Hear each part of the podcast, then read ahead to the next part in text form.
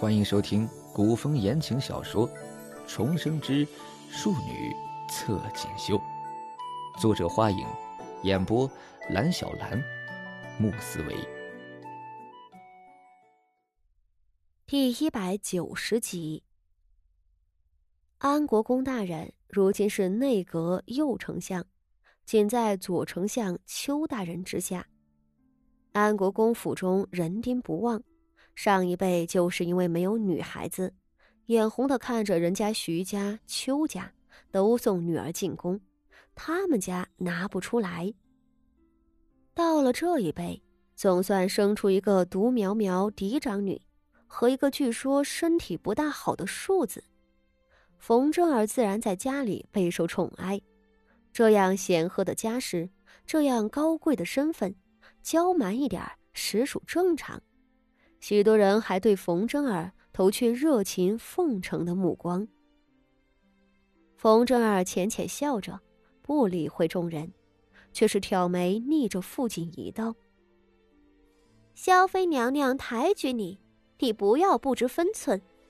不过是个县主的名衔，我却不知你的封地在哪里，又享有多少赋税，拥有多少兵马。哼！”说着，惨笑出声。荣安县主嘛，也就是个虚名。冯真儿这话赢得了很多奉承他的人的共鸣。对傅锦仪这个原本不起眼的县主，大家此时也露出鄙夷之色来。哼，一个半吊子的县主罢了，还受到萧妃娘娘的礼遇，不过是一个三品官家女儿。在这桂花厅里，大多数人的身份都比他高。傅锦仪端坐不动，并不言语。他知道，他不能和冯真儿这样的人硬碰硬。冯真儿笑了片刻，自个儿凑在了萧飞的面前，道：“ 伯母，就让真儿坐在您身边吧。”他这话一出。下头人还是愣了一瞬，心道：“冯千金这骄横的有点过了吧？”然而，萧妃却是满面慈爱的看着他，伸手拉起了他的手腕，道：“真儿，快坐，你有些日子没进宫了。”一碧说着，一碧却朝台下道：“冯家的姑娘玉秀名门。”性情温婉，本宫已经向圣上请了旨，赐婚给六皇子殿下了。此话一出，在座皆惊。哎呦，原来冯家的千金如今已是准皇子妃了。立即有一位贵妇站起来笑道：“ 此前我们还想着，冯小姐这么一个妙人儿，要嫁到什么样的人家？”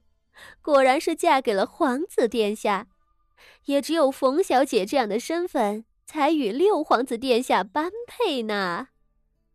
是呀，是呀，如此也才算不辱没了冯家的门楣了。另一位女孩子也笑着道：“大家一时都纷纷恭喜冯小姐。六皇子今年十一岁，冯正儿十四岁，正是女大三。”倒也很合适。只是，前席上坐着的几个望族夫人们的脸上就有些异样了。徐家来赴宴的是徐太夫人和嫡子徐策。徐太夫人脸色沉沉，目光中有一丝微妙闪烁，和身边的嬷嬷缓慢道：“什么时候的事情？”为何不早来禀报我知道？那嬷嬷连忙道：“咱们先前都没有收到消息的，也不知萧妃何时请求了赐婚。”唉。徐太夫人冷哼一声。不光是徐家，那边邱家的几位太太也面色各异。邱家大夫人冷冷的扬着脸。扯唇道：“不知道的，都说这冯小姐嫁入皇室是有福气，实则就凭六皇子这黄口小儿和萧家那样败落的家族，能娶了冯家的媳妇儿，可是他们的福气。谁说不是？六皇子年幼，母族势微，给咱们誉王殿下提鞋都不配。另一位夫人尖利的道。